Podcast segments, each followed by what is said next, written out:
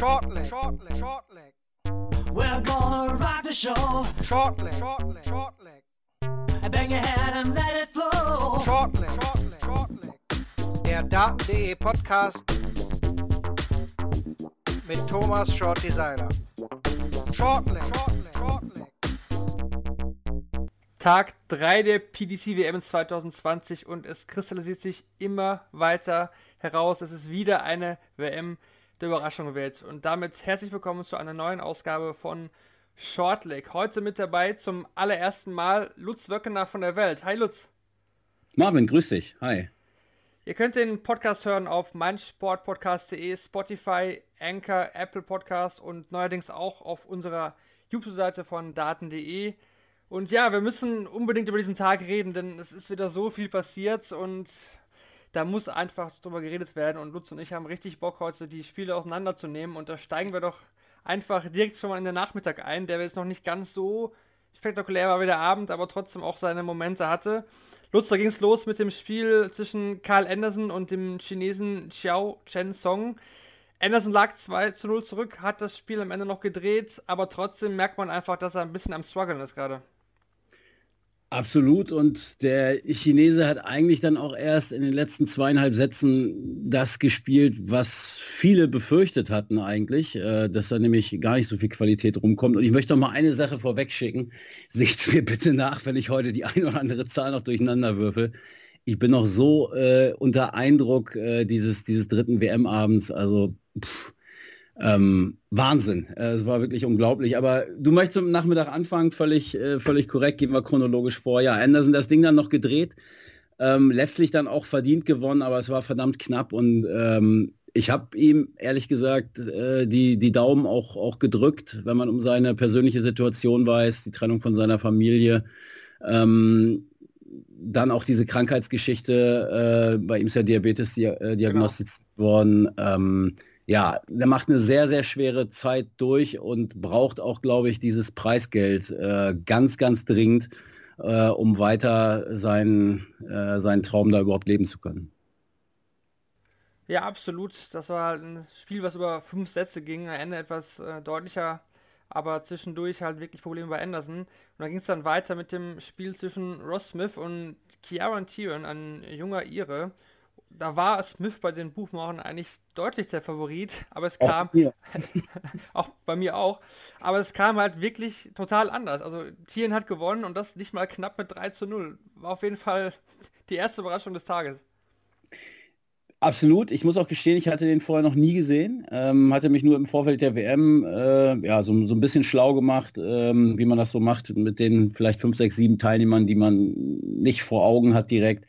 Ähm, hat auch eine, das war das Erste, was mir aufgefallen war, äh, sehr unvorteilhafte, ja, einen sehr unvorteilhaften Wurfstil, also sein Gesichtsausdruck. Äh, es, es, sieht nicht so glücklich aus, aber wenn wir jetzt mal rein auf Sportliche gucken, hat ein 90er Average geworfen, 580er ins Board genagelt und auch eine ordentliche Checkout-Quote mit 38 Prozent. Ähm, fand ich sehr beeindruckend und Ross Smith, so sehr ihn auch die Niederlage genervt hat, er ist ja auch ein relativ emotionaler Spieler, ähm, fand ich, war er ein absolut fairer Verlierer danach. Ähm, und ich bin gespannt, was, was der Ire noch, äh, noch so drauf hat. Also der hat mir wirklich richtig gut gefallen. Hatte ich überhaupt nicht auf dem Zettel, muss ich gestehen. Ich finde, Thielen zeigt auch aktuell mal wieder, wie das System der PDC funktioniert. Auch einer, der aus der Jugend Development Tour hochkommt. Ja. Man sieht bei dieser WM, die Asian Tour Spieler, die haben was draufgepackt an Niveau. Die Spieler aus USA, Amerika, auch alle besser geworden also man merkt einfach, das System, das greift langsam. Ja, absolut. Und äh, wir werden ja sicherlich ein bisschen später nochmal über ähm, die, die Überraschung und Außenseitersiege und darüber, ob es überhaupt noch Favoriten gibt, reden.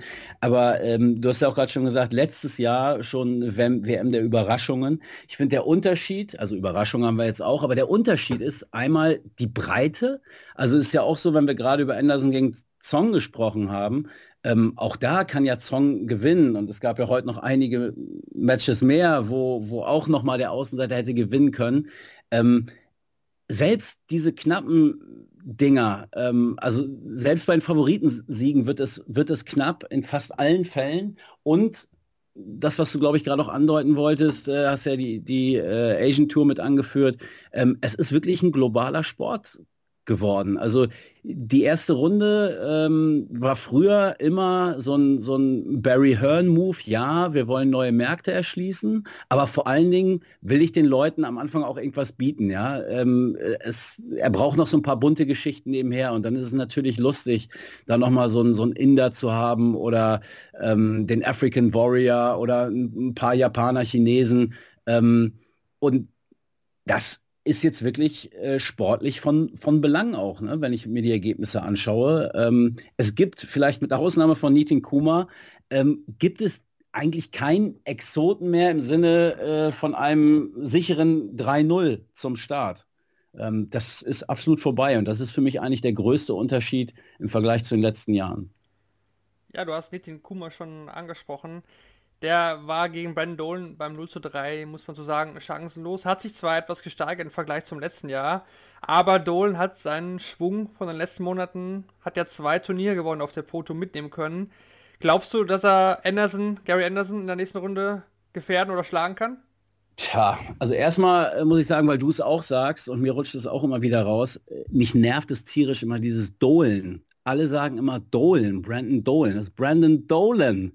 Ähm, das nur an der Stelle mal. Ähm, er hat äh, 97er Average, 69er Checkout-Quote ähm, tatsächlich äh, gespielt, hat da echt fast alles getroffen. Ich glaube dennoch, dass das Match äh, Anderson-Dolan äh, von Gary Anderson entschieden wird und letztlich von Gary Andersons Rücken, beziehungsweise dem äh, damit, äh, der damit ver verbundenen fehlenden Matchpraxis äh, en entschieden wird. Also wenn äh, Gary Anderson sein, seine gute Seite zeigt, die es ja zuletzt auch äh, zu sehen gab mal wieder, ähm, dann wird der, der nordirische Fahrlehrer da keine, keine Chance haben, glaube ich.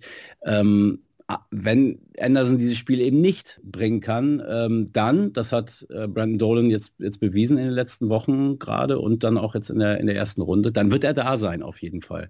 Ähm, aber entscheidend ist Gary Anderson. Anderson wohl auch mit neuen Darts, wie man so hört. Äh, bin gespannt, das Spiel haben wir dann schon ja, am Montagabend im Programm. Das letzte Spiel am Mittag war die Begegnung zwischen Ian White und Darius Labanauskas und da ist der nächste Gesetze mit Ian White rausgeflogen. 1 zu 3 gegen den Litauer verloren. Ja, White und die WM, TV-Turniere, es hat mal wieder nicht sollen sein bei White. Obwohl Labanauskas auch wirklich gut gespielt hat. Ja, und obwohl man ja eigentlich dachte, dass White diese, ähm, diese Probleme möglicherweise abgestellt hatte, ähm, jetzt zuletzt mit seinem, mit seinem ersten siegreichen Viertelfinale ähm, bei einem Major. Ähm, ich habe nochmal geguckt, zehnmal WM, einmal Viertelfinale, einmal Achtelfinale, äh, das war 2014, 2017 und ansonsten wirklich immer früh rausgegangen. Ähm, hast du dir mal die, die Statistiken angeschaut nach dem Spiel? White, bessere Doppelquote, 100er Average, aber trotzdem verloren. Wahnsinn. Also, wenn mich nicht alles täuscht, ist das sogar der höchste Average im äh, gesamten Turnier bislang gewesen. Ja. Ich glaube, der einzige, der 100er gespielt hat. 880er, äh, drei mehr als Labanauskas und äh, in der Checkout-Quote 57,14 gegen 39,13. Ich habe mir das aufgeschrieben, das habe ich nicht im Kopf. Ähm, aber das zeigt auch einmal mehr WM-Satzmodus, äh, was da dann möglich ist. Also er kann Ian White einem eigentlich echt leid tun, ähm, mit den Werten rauszugehen. Das, und dann auch noch 1-3. Es war nicht mal wirklich knapp. Also auch nicht gefühlt, fand ich. Ähm, Hätte ich auch nicht gedacht. Äh, Labanauskas starke erste Runde schon gespielt. Ähm, da wusste man dann, was da kommt, aber ich hätte schon gedacht, dass äh, Ian White da durchgeht. Und das ist ja aus deutscher Sicht auch nicht so ganz unwichtig gewesen, dieses äh, Match. Da werden Gaga Clemens und, und Max sicherlich auch äh, zugeschaut haben. Und ich sehe das als großen Vorteil. Ähm, sollte denn einer von ihnen dann in der dritten Runde gegen, gegen Labanauskas äh, antreten, ähm, glaube ich, sind die Chancen nicht geringer geworden auf ein Achtelfinale. Darauf wollte ich sogar hinaus. Die Türe, sie wird langsam, ja. ja sie geht langsam immer weiter auf. Wir wollen keinen Druck aufbauen. Auf keinen Fall. Aber ich habe ja schon. Dass wir das jedes Jahr nicht. genau, richtig. Aber wir hatten ja in der äh, WM-Vorschau gesagt, dieses Jahr ist es fällig. Dieses Jahr haben wir in Deutschland im Achtelfinale und sagen wir so, es ist nicht unwahrscheinlicher geworden. bisher. Also Nein, das können wir auf jeden Fall nicht. mitnehmen. Ist es nicht. Und ich glaube auch, dass äh, ein, ein, zumindest ein Gabriel Clemens jetzt nach diesen ersten drei WM-Tagen, ähm, dass alle Spieler, die so in dem Bereich 20, 30, 40, 50 äh, in der Order of Merit äh, äh, platziert sind, dass die sehen, okay, hier geht echt einiges, wenn nicht sogar alles bei diesem Turnier und man dadurch vielleicht auch noch mal so ein bisschen äh, Respekt verliert, der einen noch mal bremsen könnte. Das kommt, glaube ich, auch noch dazu. Und jetzt mit diesem Ziel Labanauskas in Runde 3, ja, also bitte, ähm, die Tür ist definitiv ein Stück weiter aufgegangen, aber so ehrlich müssen wir auch sein, man, man versucht das natürlich auch immer so ein bisschen herbeizureden äh, durch, die, Ja. durch die deutsche Brille und hofft. Ähm, aber ich glaube, auch wenn wir die absetzen, ähm, dann müssen wir zu diesem Schluss kommen, dass äh, da in diesem Jahr wirklich einiges möglich ist. Am Ende ist dann Benito van der Paas, der lachende Vierte, der mal wieder im Achtelfinale steht. Genau. Das kann natürlich auch passieren, aber wir wollen mal äh, nicht davon ausgehen zu diesem Zeitpunkt. Aber es ist schon krass, die WM läuft und viele Gesetze sind schon raus und die Deutschen haben noch gar nicht eingegriffen. Das ist Ja. auch äh, spannend bei dieser WM, weil die halt so lange mittlerweile geht. Das zum Nachmittag, den haben wir jetzt schon, denke ich, ausführlich genug besprochen. Kommen wir zum Abend und da ging es ja wirklich ab. Da ging es zwar richtig ab, im ersten Spiel ist noch nicht. Aaron Monk gegen José Justicia, ja, das war so ein, so ein kleiner Lückenfüller zu Beginn, oder? Na, fand ich nicht. Also äh, das hat mich auch ganz schön äh, geflasht. Vor Dingen, wie der da durchgegangen ist, der Spanier. Äh, 3-0 am Ende, das war wirklich eine klare Sache. Auch richtig schön emotional, so wie ich das mag. Und ähm, mir hing so ein bisschen noch äh, das, das Match ähm, Humphreys gegen Vatimena nach, was ich wirklich überragend fand. Ähm, das hatte ich immer noch so ein bisschen drin. Dann, dann kam dieses White Labanauskas-Match dazu. Auch richtig guter Sport mit einem doch überraschenden Ergebnis. Äh, so wieder die Statistik dann auch noch. Und dann knallt äh, Justitia da den, den Monk 3-0 weg. Ähm, also fand ich schon sehr bemerkenswert. Und dann auch mit der Vorfreude auf den Abend, die dann noch eben noch da war, äh, Mikuru Suzuki und auch Smith äh, gegen, gegen Woody, ähm, hatte ich mir schon gedacht, dass das ein sehr enges Match werden könnte. Wurde es dann ja nicht. Ähm, also ich, ich fand das schon sehr beeindruckend. Also Lückenfüller war für mich der einzige heute, Brandon Dolan gegen Nitin Kuma, das war ein bisschen Abturner. Aber ansonsten selbst Anderson Song hatte was. Ähm, nö, fand ich gut. So können die Meinungen unterschiedlich sein. Ist doch gut. Weil äh, Monk hat jetzt mit einem 82er Average natürlich auch nicht äh, die Welt äh, abgerissen. Das muss man Nein. vielleicht zum Statistiken her auch noch sagen. Aber trotzdem, Justitia auch WM-Debüt, so rüber zu fahren mit 3 zu 0. Emotionale Spieler, auf jeden Fall auch einer, den man nicht unterschätzen sollte. Das können wir, denke ich, an dieser Stelle festhalten. Ja, aber ich hatte halt ein, ein 3-0 oder ein 3-1 für Monk, hätte ich vorher gesehen. Den hatte ich klar in, in der nächsten Runde gesehen und deswegen hat mich das schon äh, doch ähm, sehr, sehr wundern lassen. Ja, absolut. Äh, Monk war der Favorit. Im nächsten Spiel zwischen Andy Bolton und Danny Baggish, da ging die Meinung so ein bisschen auseinander. Bolton natürlich mehr Erfahrung, Danny Baggish, aber ich sag mal mit schon mit Vorschusslorbeeren angereist, denn der hat wirklich eine starke US-Tour gespielt, dann die North American Championship gewonnen, da wirklich überzeugt. Es war eine knappe Kiste. Wir hatten fast die maximale Anzahl von Legs. Es ging hin und her. Am Ende war es dann äh, Baggish, der 3-2 gewonnen hat und damit schon der zweite US-Amerikaner nach Darren Young gestern, der jetzt in der zweiten Runde steht. Ja, so ist es. Ähm, und Baggish war so ein bisschen, äh, fand ich, also doch, doch sehr gehypt, wenn man so gelesen hatte, was Kollegen geschrieben haben oder in diversen Podcasts erzählt wurde. Ähm, auf den hatte man sich so ein bisschen äh, eingeschossen. Ähm, ich glaube, der war dem einen oder anderen auf der World Series Tour ähm, auf, aufgefallen. Ähm, ja, und hat es dann ja auch letztlich gehalten. Also äh, fand ich auch sehr, sehr interessantes Match. Waren jetzt auch nicht die, die super hohen Averages, wenn ich das richtig in Erinnerung habe. Genau, 4, 85 beide ungefähr gleich auf. Ja. aber trotzdem konnte man das richtig gut angucken. Ähm, absolut geiler Spannungsbogen und am Ende, wie ich finde, auch mit dem, mit dem verdienten Sieger. Ja, und dann kam es äh, zum Spiel zwischen James Richardson und Mikuru Suzuki. Das war der, der Roof Raiser. Also das äh, muss ich sagen, das, das hatte ganz, ganz viel, dieses Match. Also ich muss erstmal mal sagen, ich fand, ja, es gab Pfiffe. Es gab Pfiffe gegen James Richardson. Das war ja vorher zu erwarten, aber ich fand die Crowd trotzdem genial. Und zwar Absolut.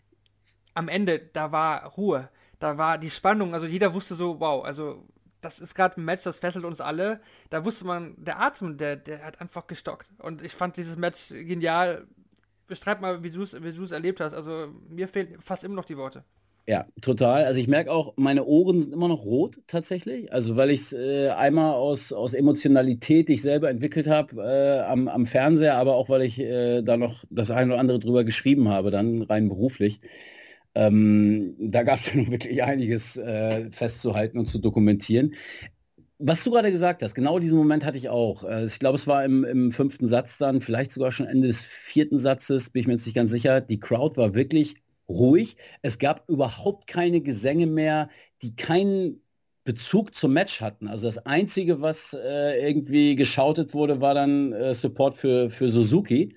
Ähm, ansonsten war da gar nichts mehr. Und das zeigt auch einmal mehr, dass diese, dieses Bild, was auch jetzt gerade zum Auftakt, ja, die, die geil bunte Darts-WM oder sowas, ähm, dass es eben nicht nur dieses Verkleiden und Volllaufen lassen ist, sondern dass da auch echt eine Menge Leute, wenn an diesem Abend nicht sogar alle, ähm, ganz genau aufpassen, was da oben auf der Bühne so passiert. Und dieses Match hatte wirklich alles. Ähm, es fehlte mir nur äh, der Ausgang am Ende, den hätte ich gern andersrum gesehen. Und für mich war es insofern auch besonders schon im Vorfeld, weil ich Mikuro Suzuki vor, boah, wie lange ist das jetzt her? Vier Wochen?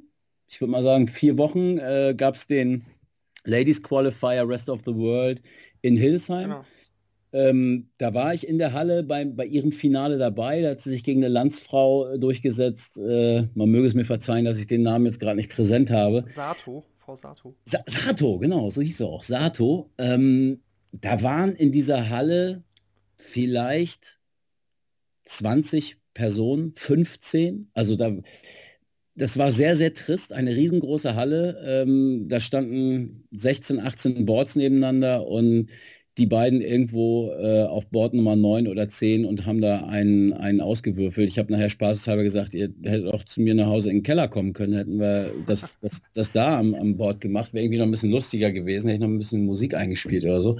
Also ich habe mich danach mit ihr bestimmt eineinhalb Stunden äh, mit dem Dolmetscher dann auch ähm, zusammengesetzt und sie hat mir aus ihrem Leben erzählt und ich fand und finde diese Frau unglaublich beeindruckend. Also wenn man weiß, was die auf sich nimmt, ähm, sie investiert äh, ihr komplettes Preisgeld, was sie äh, auf der ähm, Japan-Tour, äh, ist eine reine Frauenserie, EDAT, da macht sie so 10.000 Euro umgerechnet äh, im, im Jahr, ähm, hat eigentlich keine echten Gegnerinnen. Ähm, Sato, okay, die war noch ganz, ganz in Ordnung so vom, Average her, aber ansonsten äh, ist da keine Qualität und sie nutzt jede Möglichkeit, um nach Europa zu kommen, äh, spielt da vor, vornehmlich äh, BDO-Turniere.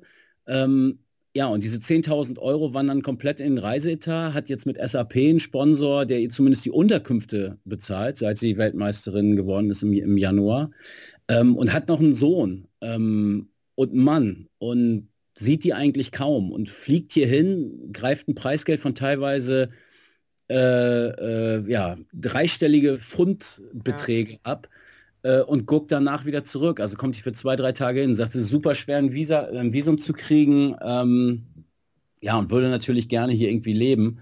Aber England sagt, sie wird wohl nichts werden, ist zu schwierig. Äh, außerdem spricht sie dafür die Sprache nicht gut genug. Ihr Mann lernt auch Englisch. Ähm, ja, also diese Leidenschaft äh, da, da reinzustecken und dann auch den Wechsel noch von Edat auf Stilda, das kommt ja auch noch mal dazu. Dann noch als Frau, jetzt auch beim Grand Slam gespielt, jetzt bei der WM gespielt. Und sie spielt, sagt sie im Training regelmäßig, auch über lange Strecken mittlerweile 100er Averages, aber sie ist es halt noch nicht gewohnt, ähm, sich mit so guten Leuten dauerhaft zu messen. Und, und darum geht es eigentlich. Und deswegen hätte ich das so gegönnt, diesen ersten Sieg einer Frau bei der, äh, bei der PDC-WM. Ähm, ja, hat leider nicht, nicht ganz gereicht. Nur eine Sache fällt mir gerade noch ein, finde ich auch total geil. Die hat vor elf Jahren das erste Mal ein Dart in der Hand gehabt und hat so in Japan mit einem Kumpel ähm, ein Dart-ähnliches Spiel gespielt. Also es war irgendwie eine Scheibe und die standen aber nur so zwei Meter davon weg und mussten irgendwelche Felder treffen. Und sie hat jedes Spiel verloren und ist dann nach Hause gegangen und konnte nicht einschlafen und hat sich überlegt, wieso habe ich jedes Spiel verloren? Und warum ist das so schwer, diese Felder zu treffen? Und ist am nächsten Tag oder Abend in eine Kneipe, in einen Pub gegangen und hat sich an einen Automaten gestellt, hat sich da drei Pfeile besorgt und hat da gespielt. Und am nächsten Tag ist sie wiedergekommen. Und darauf den Tag ist sie wieder hingegangen. Und hat das 365 Tage, wirklich ohne Pause, ist oh. die jeden Tag an diesen Automaten gegangen und hat sich immer kleine Ziele gesteckt. Und äh, ja, ähm, so fing das Ganze an. Und jetzt hat sie es geschafft bis auf die bis auf die Bühne im Alexandra Palace und ja, dieses Match, also da zurückzukommen nach, nach 0-2, äh, er hatte zwei Matchstarts, einmal glaube ich die Doppel 8 und dann im, äh, beim Stand von 2-1 im dritten Satz und dann beim Stand von 2-2 nochmal einen aufs Bull. Das Ding war komplett durch und dann trifft sie auf einmal die Doppel, hatte vorne eine Quote von, ich glaube bei 12 Prozent stand sie, was eigentlich ihre Stärke ist.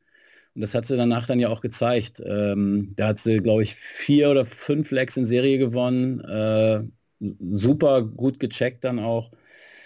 Ja, und dann fehlte eigentlich nur noch das i-Tüpfelchen drauf. Die hätte ich gern nochmal gesehen. Und dann gegen Henderson, ich habe letztens irgendwo gesagt, äh, in Henderson passen vier Suzuki so ungefähr. Also was das, was das für ein Bild gewesen wäre. Ähm, herrlich. Und da hätte sie auch sehr, sehr gute Chancen gehabt, ähm, da vielleicht sogar noch eine Runde weiterzukommen. Aber tja, sollte nicht sein. Drama.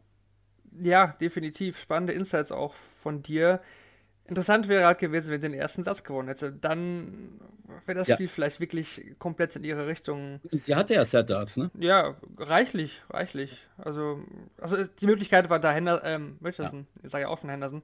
Richardson hat äh, angeboten, auch mit einem 85 Average bekommt man vielleicht auch nicht von jedem. Natürlich auch für Richardson eine schwierige Situation gegen eine Frau bei der WM. Ja, es ist, ist schwierig und ich bin gespannt, wie es dann bei Fallon Shelburne gegen Ted Evans laufen wird. Ted Evans noch ein junger Kerl, mhm. auch natürlich dieses Jahr super gespielt. Aber gut, das wird uns dann in den nächsten Tagen dann.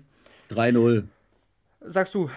Ja, ich glaube, das ist, äh, das ist auch eine andere Qualität als Mikoro Suzuki. Also die ist nicht zufällig Weltmeisterin. Wenn man sich die Averages anschaut, äh, die bei den Frauen bei der BDO gespielt werden, dann ist sie da schon in einer eigenen Welt. Und ich habe vor der WM, ich hatte wirklich gedacht, dass sie das gewinnt.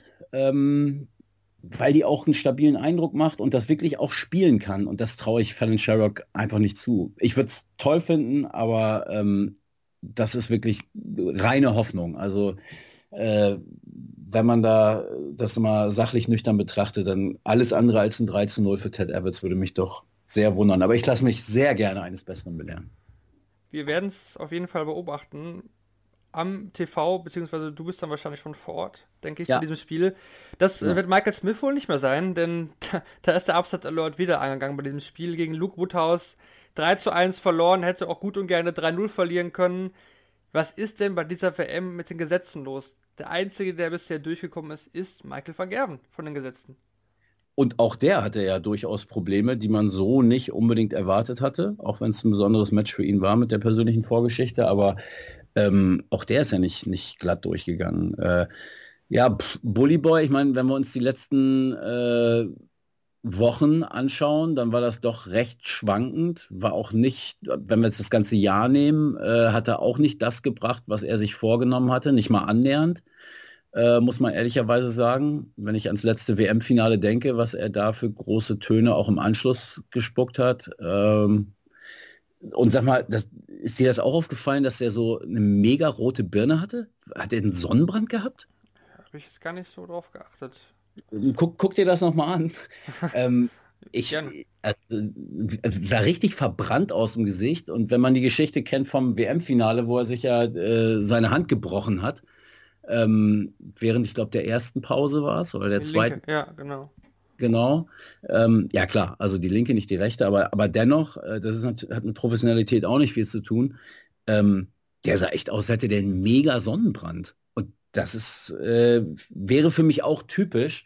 Bully Boy immer einer, der viel erzählt, der ein unfassbares Potenzial hat und einen, wie ich finde, der geilsten, ästhetischsten Würfe äh, überhaupt. Ich sehe ihn unglaublich gern, aber wirklich professionell, glaube ich, ist er immer noch nicht. Er lebt sehr viel von seinem Talent. Ähm, hat mir auch mal erzählt, dass er eigentlich auf Training keinen Bock hat. Ich muss aber äh, da auch sagen, dieses Zitat ist schon, ich glaube, zwei Jahre alt oder zweieinhalb Jahre. Äh, vielleicht hat sich das auch verändert, aber ähm, ja, passt da so ein bisschen rein. Man muss aber auch fairerweise sagen, dass der Gegner jetzt auch nicht so schlecht war. Ne? Also ähm, Definitiv. Starke Entwicklung. Logutaus hat sich wirklich super entwickelt. Ja, und sehr selbstbewusst auch. Ne? Und also ich meine, dann auch nach diesen, äh, wie viele Matchstarts waren es? Sechs, glaube ich? Äh, Doppel 9 müssten sechs gewesen sein, ja. Er hatte sechs Matchstarts vergeben. Dann holt äh, Smith sich noch das 1-2 und eigentlich ist das Ding dann gedreht. Also weil du dann eigentlich nicht mehr zurückkommst. Äh, du denkst, das ist deine Chance jetzt gewesen, hier die Überraschung zu schaffen. Ähm, hast du versemmelt äh, und zwar vom Allerfeinsten.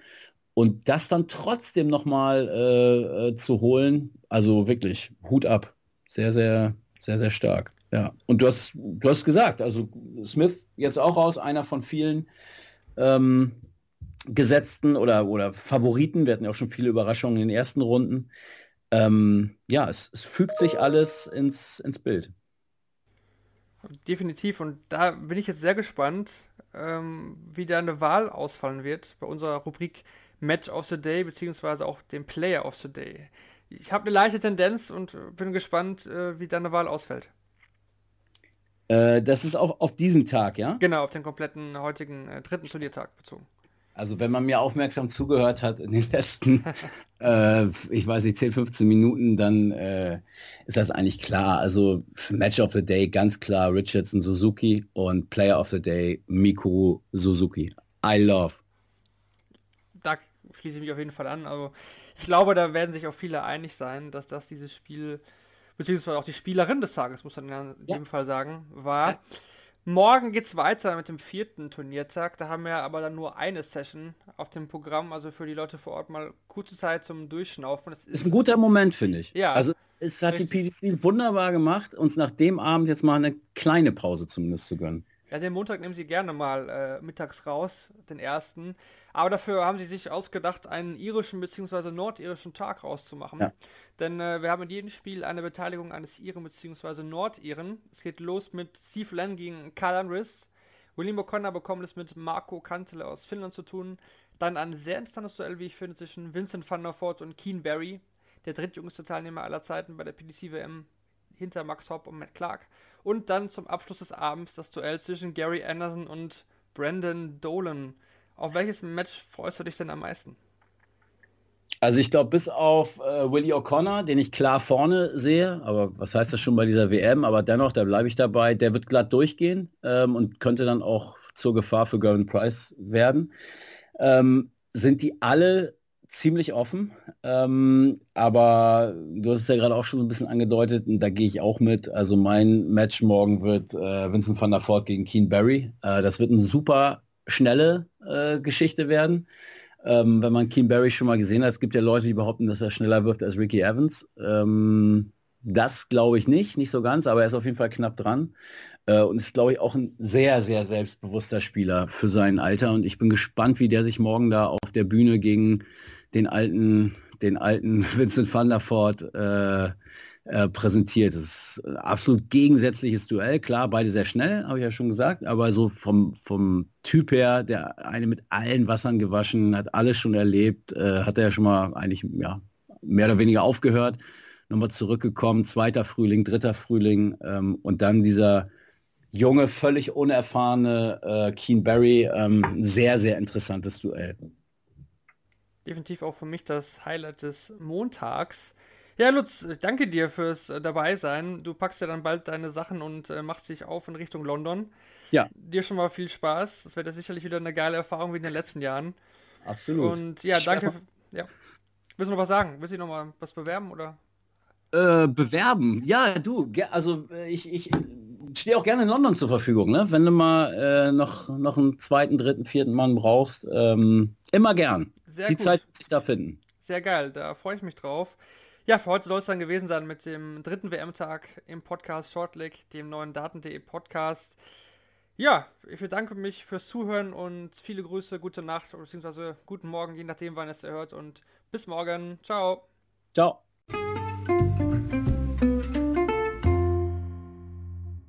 Wie viele Kaffees waren es heute schon? Kaffee spielt im Leben vieler eine sehr große Rolle. Und das nicht nur zu Hause oder im Café, sondern auch am Arbeitsplatz. Dafür gibt es Lavazza Professional. Kaffee am Arbeitsplatz, der genauso lecker schmeckt wie in eurem Lieblingscafé. Die perfekte Kaffeelösung für jede Art von Unternehmen. Klein, mittel, groß. Ihr habt auf jeden Fall einen Kaffee, der schmeckt.